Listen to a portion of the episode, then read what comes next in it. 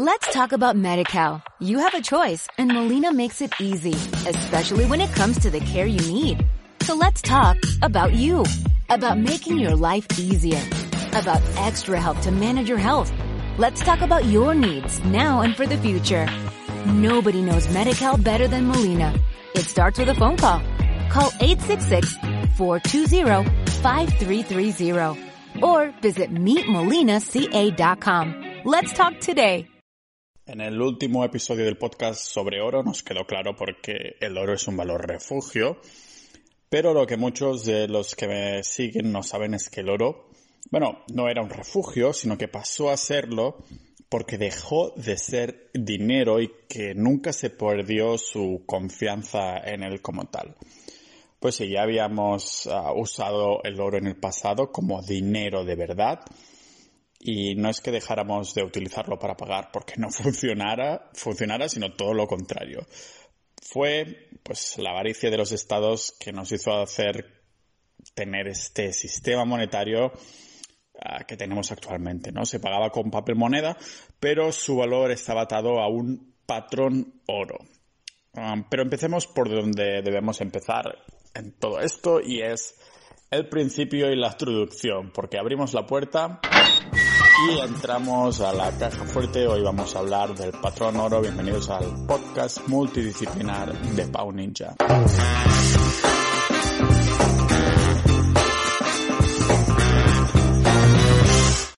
El patrón oro es una política monetaria, ya nos ponemos un poquito técnicos, en el que una moneda con la que pagamos en nuestro día a día se basa en el valor, pues lógicamente, del oro, ¿no? Uh, básicamente el dinero está respaldado por el oro para preservar su valor.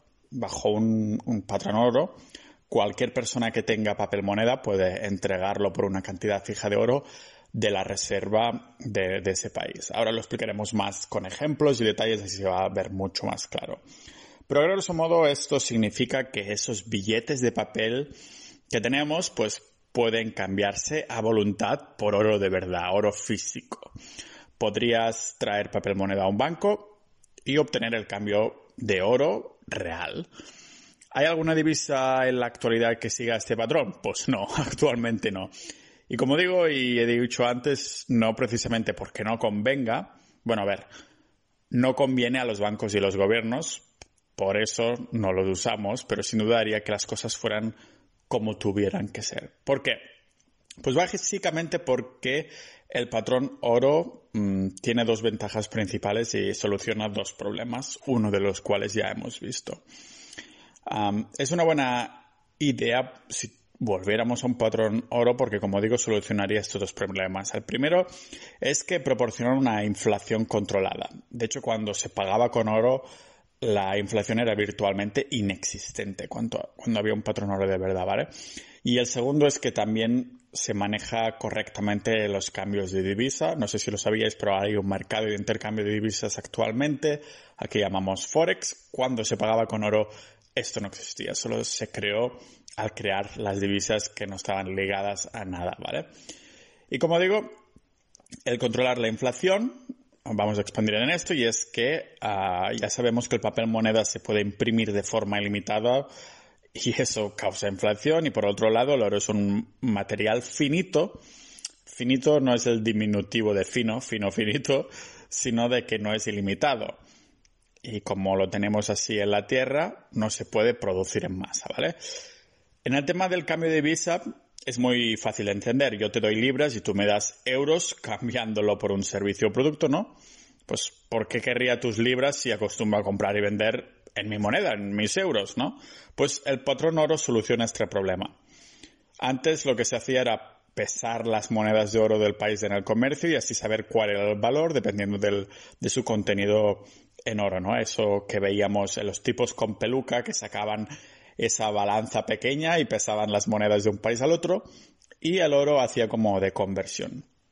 Ahora como los dos estamos de acuerdo en que en lo que valen dos tipos de papeles distintos de distintos países, el patrón oro, digamos que pone un estándar entre medio que nos ayuda a identificar lo que vale en, en cada uno.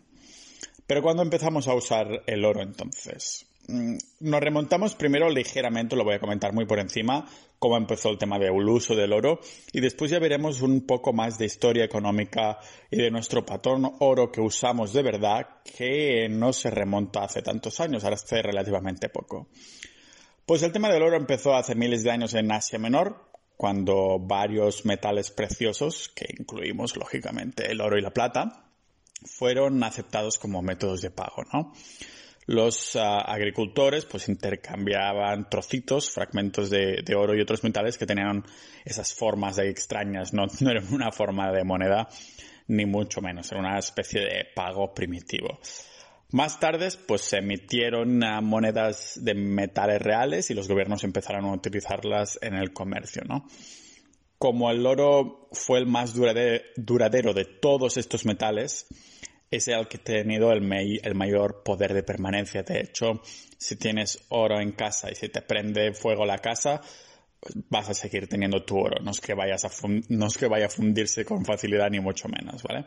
Lidia en la Turquía ah, moderna se observa como una de las primeras ah, culturas en documentar el uso de este oro como, como moneda, ¿vale?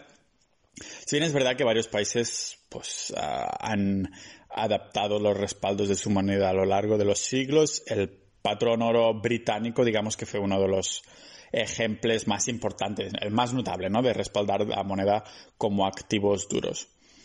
Y de hecho, no lo sabe mucha gente, pero fue el oro que ha estimulado la exploración en el siglo XXVI ah, y ayudó a estandarizar el comercio mundial ah, cuando tuvo su auge en el siglo XIX y gracias a esto, ¿no? Pero como digo, ahora vamos a tocar un poco más de historia cercana a nosotros, porque cuando hablamos en el último capítulo sobre oro como valor refugio, muchos me comentaron el tema de qué, qué pasa con el dólar americano. ¿No era este la moneda refugio por excelencia. la realidad es que por mucho que el dólar estadounidense se haya ganado la etiqueta de refugio, que, todo el mundo lo dice, más que nada porque Estados Unidos lleva la batuta de la economía mundial, ah, se le debería haber quitado esta medalla en 1971 y ahora veremos el por qué lo vas a entender muy rápidamente. Porque hasta entonces, hasta esa fecha, se usaban los sistemas monetarios mundiales que se remontaban a 1873, cuando Alemania eh, empezó a, usar un patrón de oro que llamamos estándar, ¿no? Es estándar porque de, esta forma cada una de las unidades de divisa, uh, todas las divisas que había en el mundo, pues estaban respaldadas por una cantidad igual o más equivalente del oro. En Estados Unidos, por ejemplo, un billete de 20 dólares era lo mismo que ese valor en oro depositado en una cámara corazada en el banco. Vamos, que podrías entrar en un banco ahí cualquiera, darles un billete de 20 dólares y les podías pedir que te dieran el oro y plata equivalentes a ese valor. Con esto digamos que se demostraba un poquito que el, bueno, un poquito no, mucho que el billete que tenías ah, para hacer más fácil el intercambio de bienes y servicios, pues podía ser intercambiado por una, por dinero de verdad, el oro, ¿no? Es como digo el patrón oro estándar. Y el hecho de que se hiciera así aportaba muchísima seguridad y refugio de que los bancos no podían empezar a crear dinero de la nada porque se exigía que los billetes equivalentes a esa cantidad exactas, pues tenías que tenerlo en el banco en oro, ¿no? Los bancos tenían que tenerlo así. Era un buen sistema hasta que los de siempre empiezan a hacer trampas y eh, intentan un poco, intentan barrer hacia casa, ¿no? Al no haber ninguna ley que controlara de una forma más, exigente, se empezaron a, imprimir recibos dinero, digamos, de, oro. Pero lo hicieron por cantidades mayores de la existencia real del oro. Y esto pasó cuando se inició la Primera Guerra Mundial y con esa, entre comillas, necesidad de querer tener más para costear la guerra, en vez de intentar incentivar la economía, lógicamente durante una guerra es mucho más difícil, pues mm, ah, se empezaron a imprimir recibos de dinero que en verdad no existía en oro, ¿no? Pues en ese momento lo que pasaba es que todos los combatientes ah, de la guerra pues suspendieron el derecho de canje, por lo que ya no podías ir al banco y cambiar tus, ah, tu oro por liras, marcos o francos o lo que fuera, ¿no? Y ya no, no, no se podían cambiar por oro, Así que, como digo, se empezó a imprimir como locos. Entonces, digamos que los periodos comprendidos entre las dos guerras mundiales se pasó a, de un patrón oro estándar y en vez de llamarlo Gold Standard lo pasaron a llamar Gold Exchange, que con este sistema es cuando se empezaron a torcer las cosas porque el papel moneda solo estaba respaldado parcialmente por el oro, por este metal precioso, ¿no? En el caso de Estados Unidos, con la ley de Reserva Federal de 1913, pues se permitió que se pusieran billetes en circulación por valor de 50 dólares, pero que si ibas a cambiarlo solo te daban 20 dólares en oro. O dicho en cristiano, que había unas reservas solo del 40%. Aquí hay que tener en cuenta que durante estas dos guerras Estados Unidos no, no intervino en la primera hasta prácticamente cuando, cuando se terminaba Ah, y las tropas americanas no empezaban a desplegarse hasta el cabo de seis meses. Tenemos que hacer énfasis Estados Unidos porque ha llevado la batuta en los últimos años en cuanto a la economía, ¿no? Por eso y porque todo el deshacerse del patrón oro pasó en Estados Unidos y desde entonces no lo hemos tenido. Ahora lo vamos a ver. Como digo, pues Estados Unidos dentro de la guerra hasta los últimos seis meses de la Primera Guerra Mundial. Por lo tanto, durante los primeros cuatro años, el claro ganador de la guerra en este periodo fue Estados Unidos, que vendió todo tipo de productos a Europa, que lógicamente lo necesitaba, y sus fábricas estaban ocupadas en, crear armas, ¿no? Además de que en Europa los jóvenes se mudaban de las granjas y fábricas para luchar contra, para luchar, bueno, contra el enemigo, lógicamente, y luchar como soldados y como comentaba, pues las fábricas antes creaban tostadoras, ahora se ponían a hacer tanques y metralletas. Vamos, que toda la economía estaba volcada en la guerra, así que los bienes de consumo, de consumo deberían importarse desde Estados Unidos, país al que se le pagaba con, chun chun chun, lo has adivinado, oro, ¿vale? ¿Qué pasó en este periodo? En el cambio hacia la Segunda Guerra Mundial, pues ahí Hitler decide empezar a alardear y ponerse chulito de poder militar.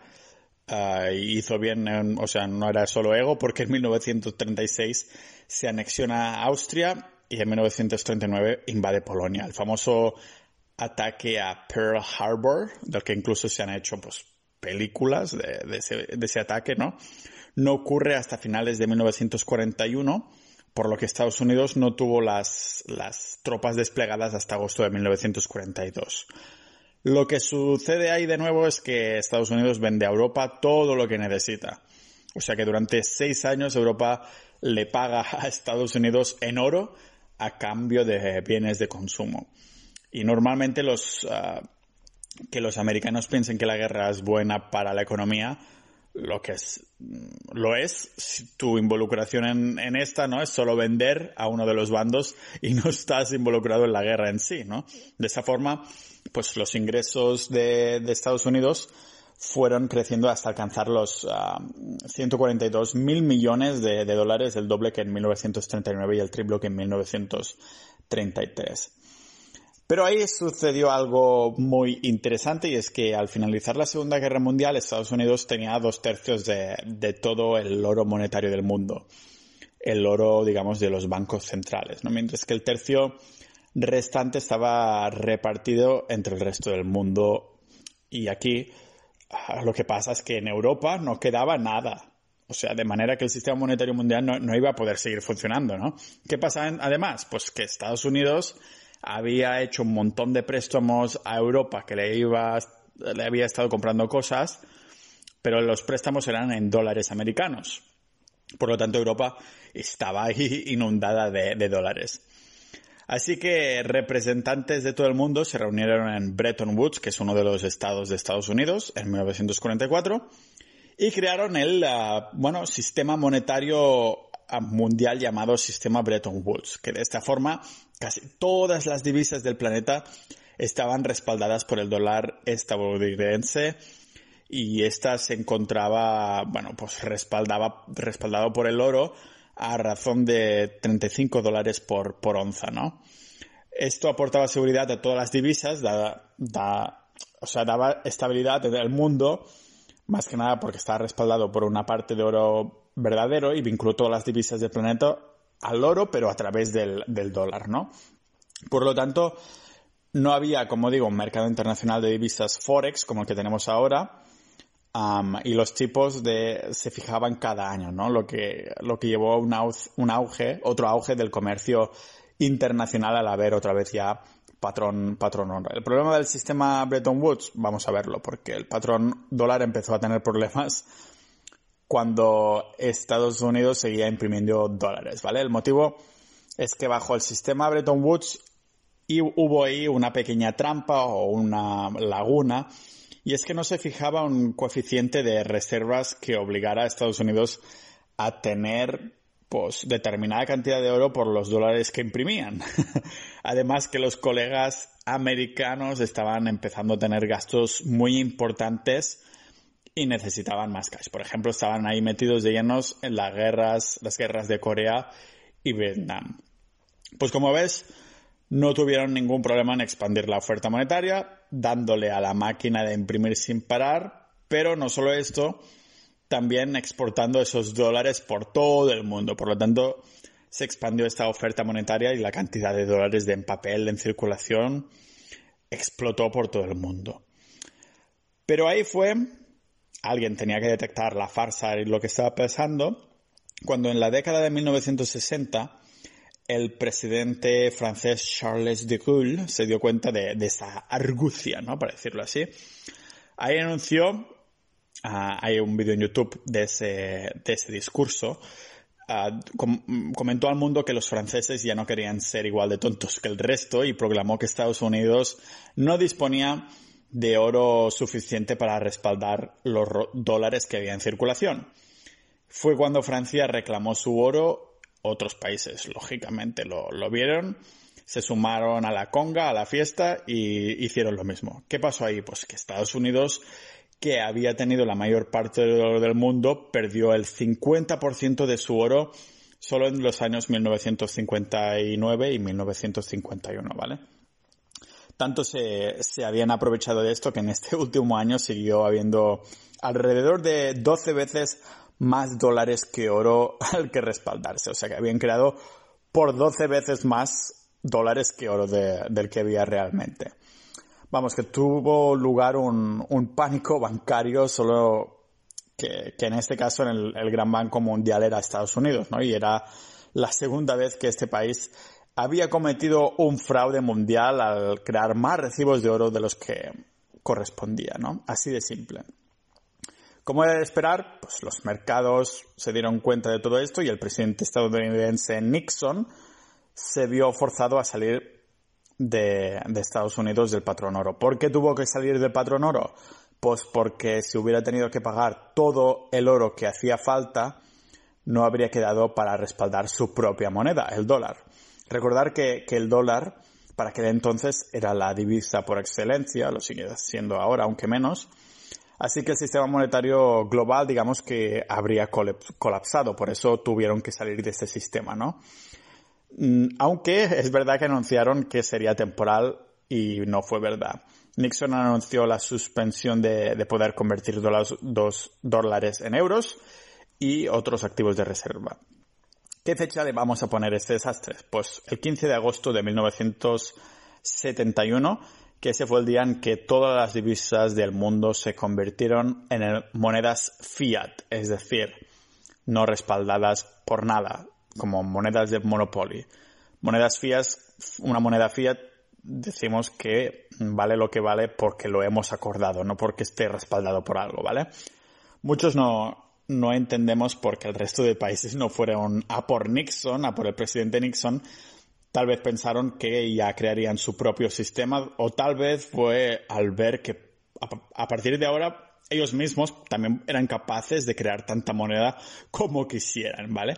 O tal vez es el hecho de no saber suficiente historia monetaria porque a lo largo de la historia ha habido miles y miles de divisas fiat, de monedas fiat, pero como hemos visto, ninguna ha conseguido sobrevivir a lo largo del tiempo. Así que estas monedas tienen una tasa de fracaso del 100%, una decisión que nos llevó desgraciadamente al sistema actual. ¿Qué ocurrirá en el futuro? Pues nadie lo sabe del todo, mm, tal vez a lo largo de esta década o la siguiente acabaremos teniendo un nuevo sistema monetario a raíz de, una enorme crisis de, de inflación, hiperinflación, quién lo sabe, ¿no? Y es posible que esto ocurra después de que los gobiernos intenten, intenten solucionar este problema a base de imprimir dinero o hacerlo de forma digital y provocar hiperinflaciones en todas las divisas, algo que ya se ha visto a lo largo de la historia, ¿vale?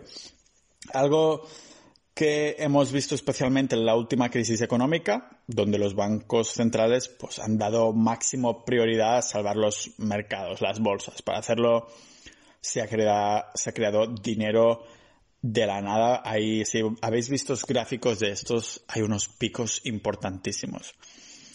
Lo que muchos pensamos es que la gente perderá su confianza en todas las divisas que hay.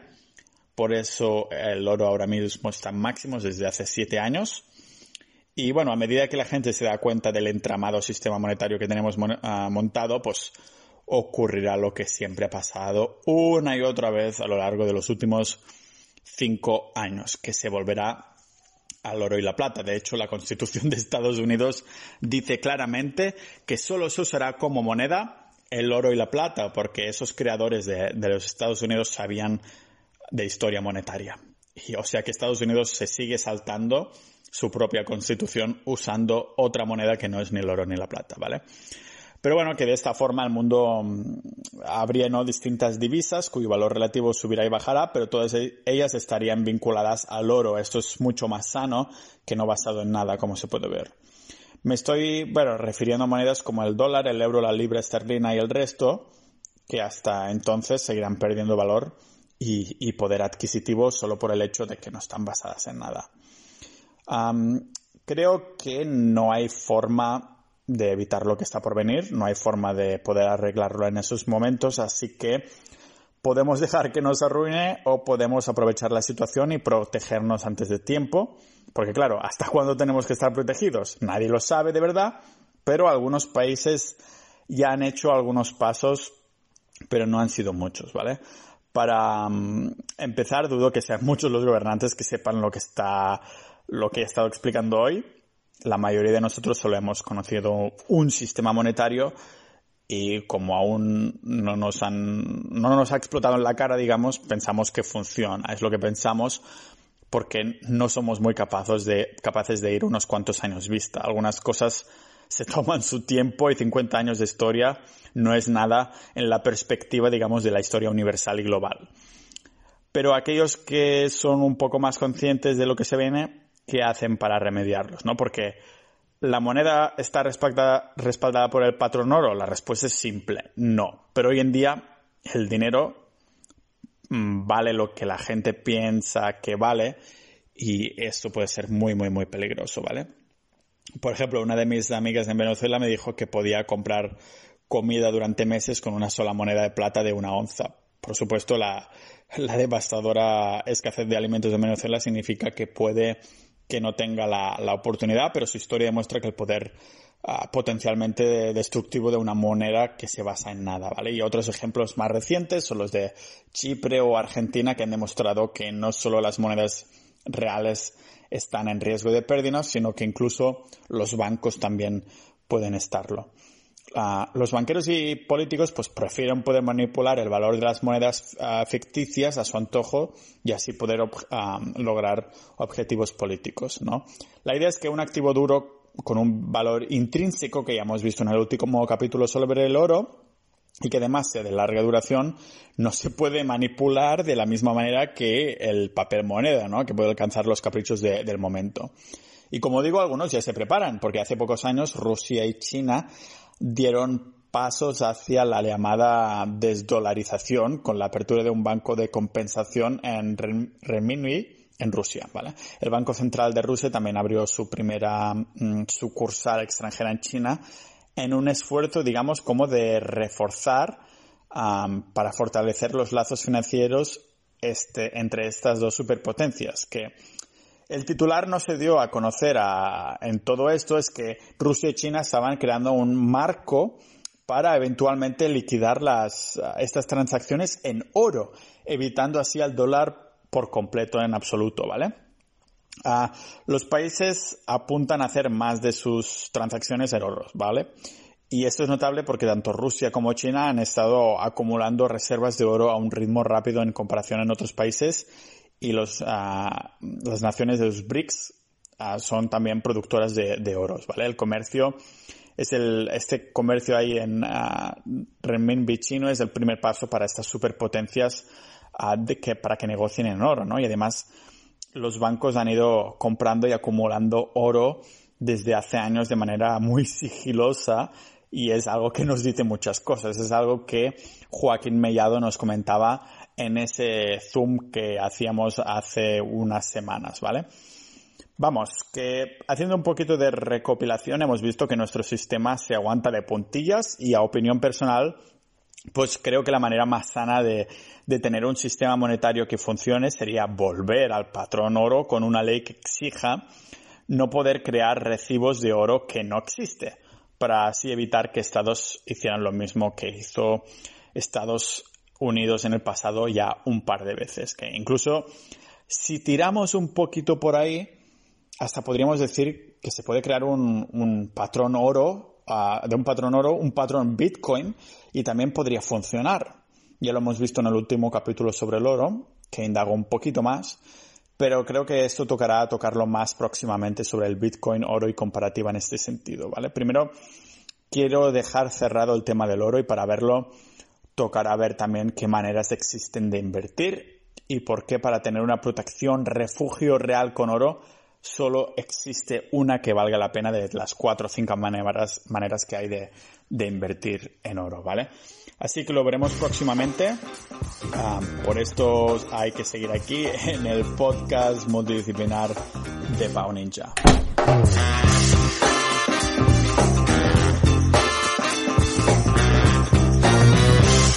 Let's talk about MediCal. You have a choice and Molina makes it easy, especially when it comes to the care you need.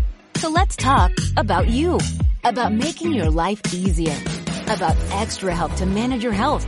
Let's talk about your needs now and for the future.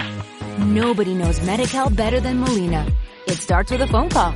Call 866-420-5330 or visit meetmolinaca.com. Let's talk today.